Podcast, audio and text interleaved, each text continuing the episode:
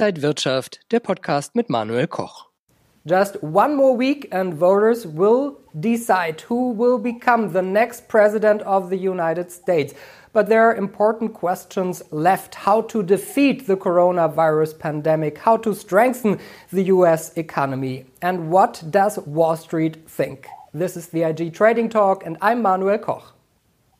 And joining me now are Salah Eddine Bouhmidi. He's the head of markets at IG and the legendary Einstein of Wall Street, Peter Tuchman, over 35 years on the floor of the New York Stock Exchange. Guys, so good to see you.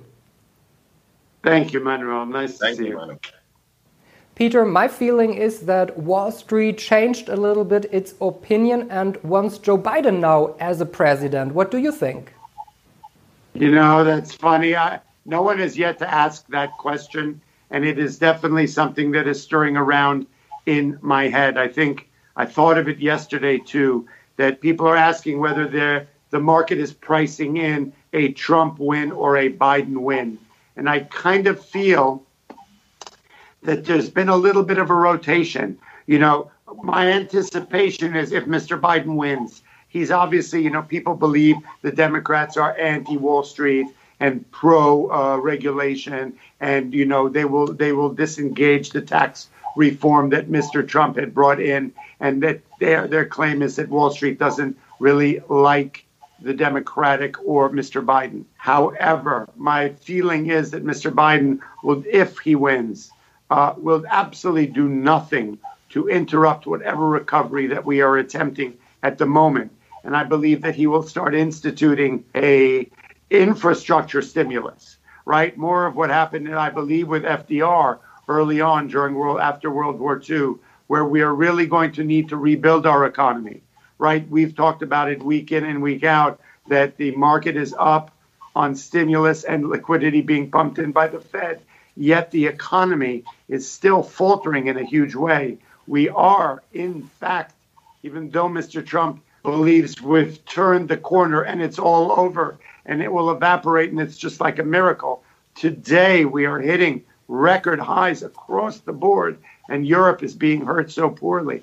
So I believe that I believe that what you just mentioned, I kind of think that the market is holding its own with a little bit of um, anxiety and with a little bit of cautious optimism that Mr. Biden will be good for the market, that his stimulus will, in fact, uh, uh, build on any recovery that we've had so far.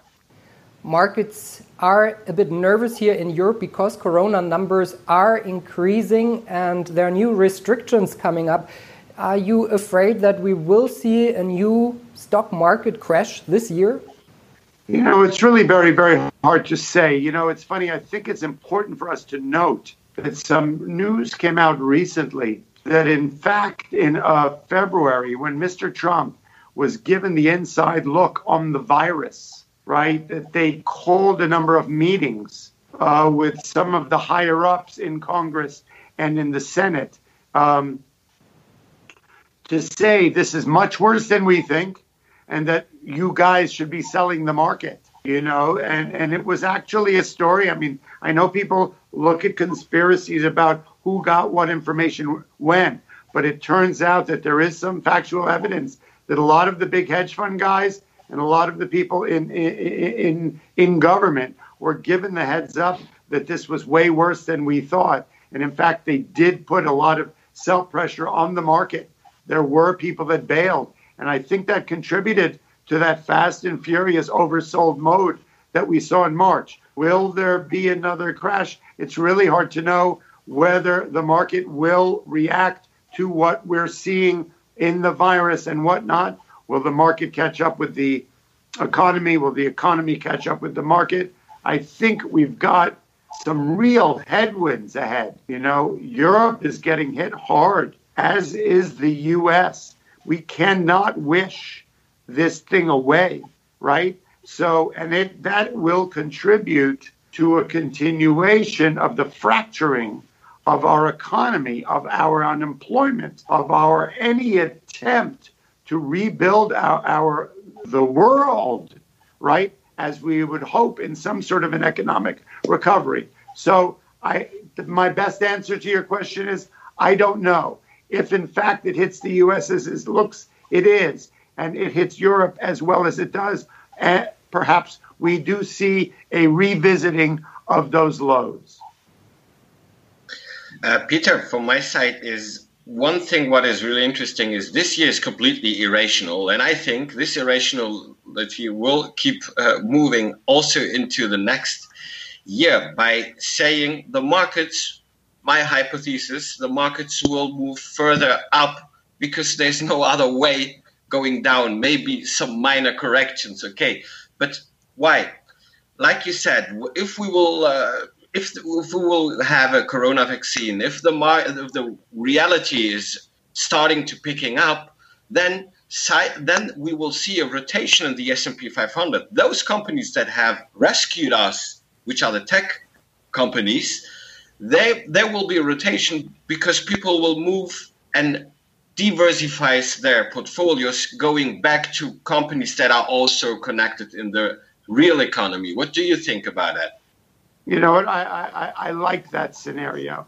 So let's be clear, and it's something that I've been harping on because we've seen such a bifurcation of the market versus the economy. The bottom line is that a very small percentage of the global population has exposure to these markets, right? So the movements up and down are really being uh, caused by a very small group of people the 1%, the 6%, the 14.6% of the world population and the US population who have exposure to the markets, right? So I do agree with you. As we've spoke, historically, the market goes up. Um, historically, the market responds in a positive way post crisis, right?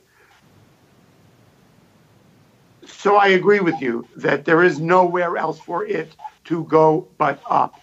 We may see some short term, fast and furious, and I believe we will, whether it's as a reaction to the election, uh, as a reaction to a vaccine and a stimulus, right? And, um, you know, we've seen the market is incredibly resilient. The strength, whether it's fundamentals or not, there are powers that be or that are moving the market higher. And I agree with you that there are companies like tech, the people that have led us out of the bottom we saw in March, right? That are really enough if we c- continue to support them and we start to climb out of these the negativity of, of the virus and we start getting little bits of, of positivity about a vaccine, about a further stimulus, and perhaps, as I mentioned before, uh, Mr. Biden's attempt to really rebuild the United States um, infrastructure, putting people to work and rebuilding the economy from scratch, which is what I kind of think we do. I think the, Europe will respond positively and the market will respond as well. Yes, definitely. Secondly, we have two big institutions on, on the uh, one and on the other side. We have the Fed and we have the states. So one of them, those two institutions need to re, to react. Of course, we know, and actually, even whether it's the Fed printing more money, or we get stimulus, big stimulus packages from the um, yeah government, the U.S. government. Both of them have actually a good positive effect on the markets. So I think the stimulus package would have would drive the markets much more and give more euphoria uh, to the markets, even if we would not have directly a corona vaccine. So what I want to tell you from these two fundamentals is is that actually something which which can be priced in in the next coming weeks? It's a fascinating question. You know, it's really I look. The bottom line is we are in a pandemic. Hundreds of thousands of people around the world have died. I believe it's as many as a million worldwide. Eight million people in the United States have been infected. Yet, the market, besides what we saw with all the unknowns and the sell off we saw in March, this market is incredibly strong. Okay? For whatever reason, reasons that we think we know and reasons that we perhaps don't know. where else are going are people going to put their money, right? If we look at it historically or whatnot. So, you know, the bottom line is we can't, knowing all the uh, apocalyptic information that we are living in at the moment, the market still is holding at virtually not a couple of percent off record highs. So I kind of think there's nothing that can dislocate the rally we are seeing, and that each little tidbit that we get, whether we get a vaccine or not, and I don't believe it's going to happen that soon, yeah. but I think guidance is going to become clearer. I think that people's earnings relative to expectations are going to start to re to, to rebuild, right? And so I kind of agree with you that the direction is up. I think we've seen it over the last year that while we may see short-term sell-offs, one, two, three, four, five percent, very possible to see if things really start to dislocate. That net net those will be buying opportunities, not selling opportunities. So for our traders at IG, I have two. I have a scenario that I created just now uh, for, for this election, for the U.S. election, before the U.S. election. Actually, we know it's volatile. We it's the uncertainty is big. So I would maybe have the chance to take a, a call on gold to hedge this the uncertainty, and I would take maybe I had the, I would have also the possibility to take calls below the the lows of mid March in S and P 500 to if this is my idea if I say S and P 500 still long, gold is a hedge for the uncertainty. What do you think about it? So I I think it's a great idea. I think that it's a lot smarter idea. Look, we've seen in this market that the short guys have been hurt very badly, right? And if you were to ask anybody who doesn't have a crystal ball since March, what you th- watching all that we've seen with the deaths and the virus and the complete virtual shutdown of the global economy, right? That this would be the greatest short in history. Yet everybody who did that, who doubled down on their bet, uh, they're being carried out in boxes, right? You know what I'm saying? So I kind of agree with you. The gold as a hedge seems very realistic within the realm of the volatility that we're going to see in the next few weeks relative to a spike in the virus, yeah. Relative to the election. And I agree with you, which is actually a wonderful premise, is basically that it's very possible that we may see a 5% sell off, right? Um, due to you guys completely reshutting down, the U.S. going completely shelter in place, there's no way that we're not going to see some kind of a knee jerk reaction on the downside. However, I love the idea of, of, of taking a position that having some bids in the market mm-hmm. in case that happens, because net net, if it does happen, it will rally back. We know that. Once once the anxiety uh, uh, subsides and people get a handle on what's going on, we saw it in the market when, uh, you know, we have circuit breakers on the U.S. market, right? Which we saw happen in March many times yeah. when the market dropped 7%. And the purpose of those uh, um, circuit breakers are for people to stop, see where the bodies are hidden, to get a sense of not getting emotional about money, right? And to say, okay, what's really going on here? And to sit and pause for a moment and net net, each time we did see that, the market's reaction, once people really put emotions aside and kind of focused on, so how much impact is this really going to have? The net net directionality was on the upside. That, I, and I love your question, and I agree with you in a big way. Yet, it's it, there's still so many unknown. We are now in a new phase, and I yeah. think it's important to note that a secondary closure of our economies may have more potential negative impact than the first one did because we know a lot more now and the fact is that this in fact you know you can close somebody down once and you give them the idea to come on back.